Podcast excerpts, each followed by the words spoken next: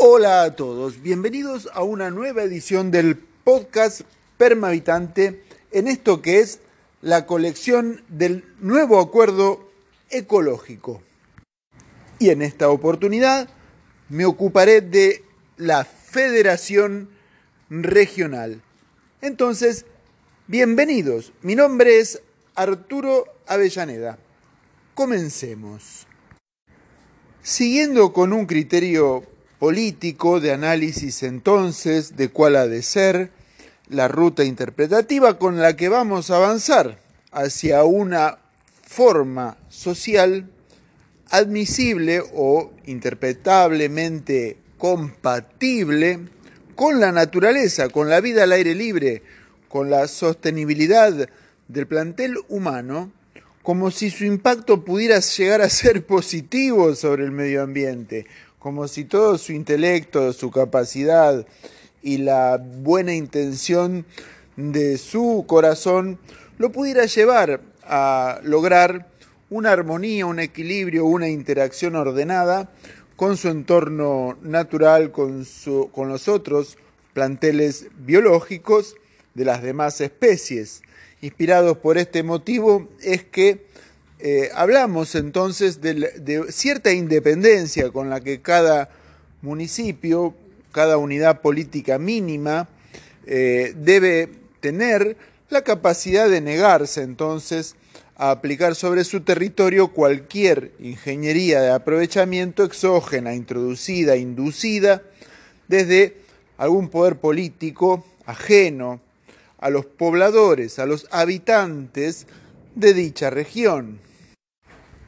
Pero sabemos que no se agota en eh, la voluntad del habitante todas las condiciones políticas que nosotros necesitamos. También existen eh, núcleos, grupos eh, más allá del núcleo habitacional donde uno vive, del municipio. Hay otros municipios y juntos deberían entonces tratarse en armonía también, si es que buscan para toda la región eh, la, el equilibrio y la armonía con la naturaleza.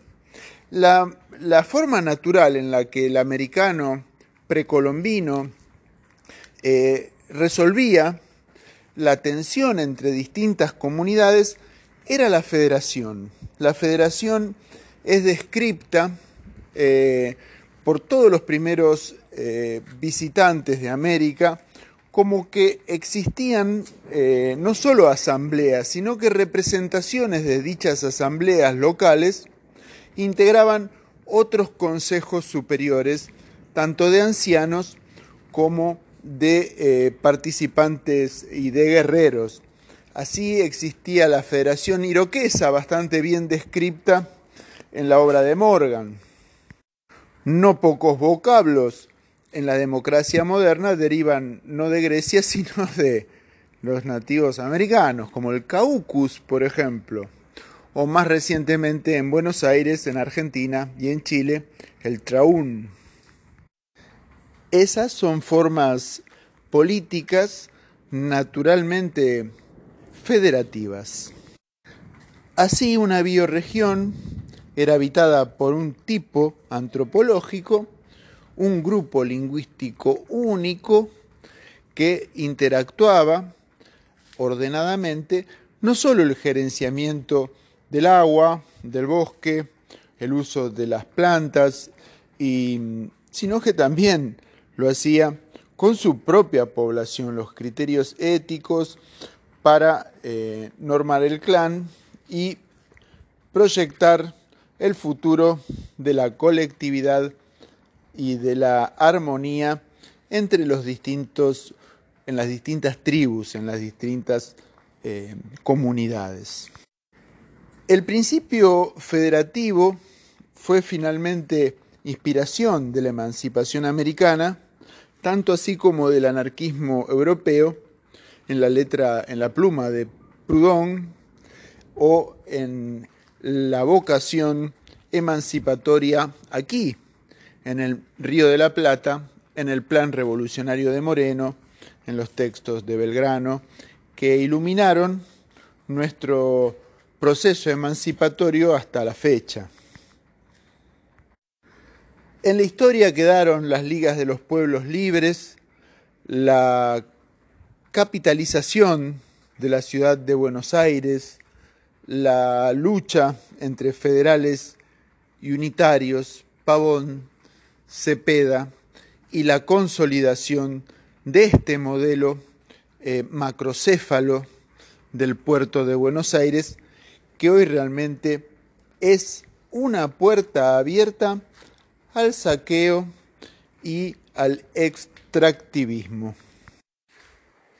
Y así es como la, eh, el escenario político a privilegiar, a tutelar, a tener como unidad ejemplar, ha de ser el que logre justamente eh, aliviar la carga que produce una injerencia económica sobre nuestro territorio. Es por este motivo que nosotros reivindicamos a nuestros pueblos nativos, porque ellos actúan sin tener que exportar y sus culturas eh, utilizan la naturaleza de una manera interactiva, eficiente, sin tener que importar. Así que en virtud de decir la verdad, la chance de la sostenibilidad está en esta oportunidad de recobrar los usos, los hábitos adaptativos de nuestras culturas, que eran efectivamente autónomas y sus sistemas políticos incluso no eran intrusivos para sus vecinos, dentro, claro, de una misma bioregión para un mismo grupo lingüístico dado. Este es, y que me perdonen muchos autores clásicos, el verdadero origen de las naciones.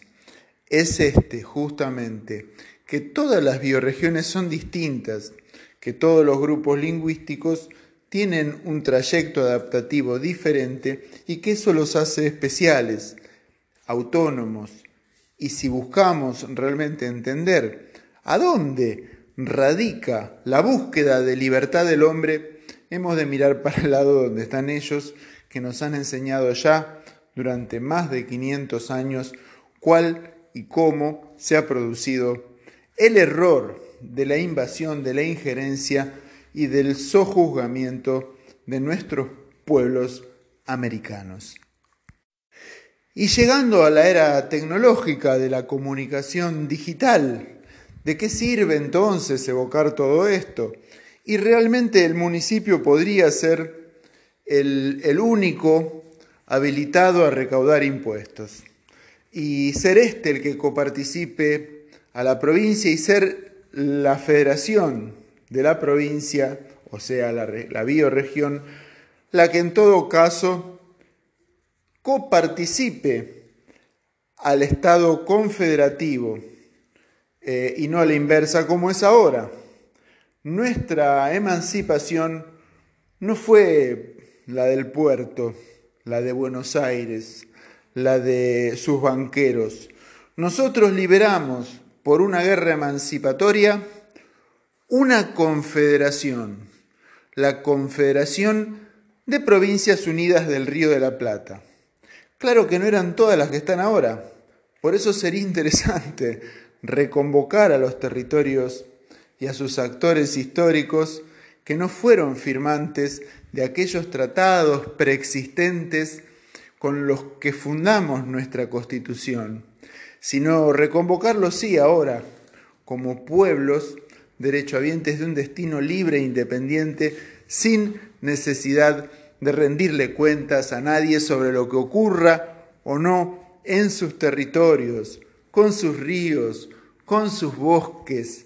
¿Para qué sirve o no su fauna, su flora nativa, sin que nadie los fuerce a destruirla?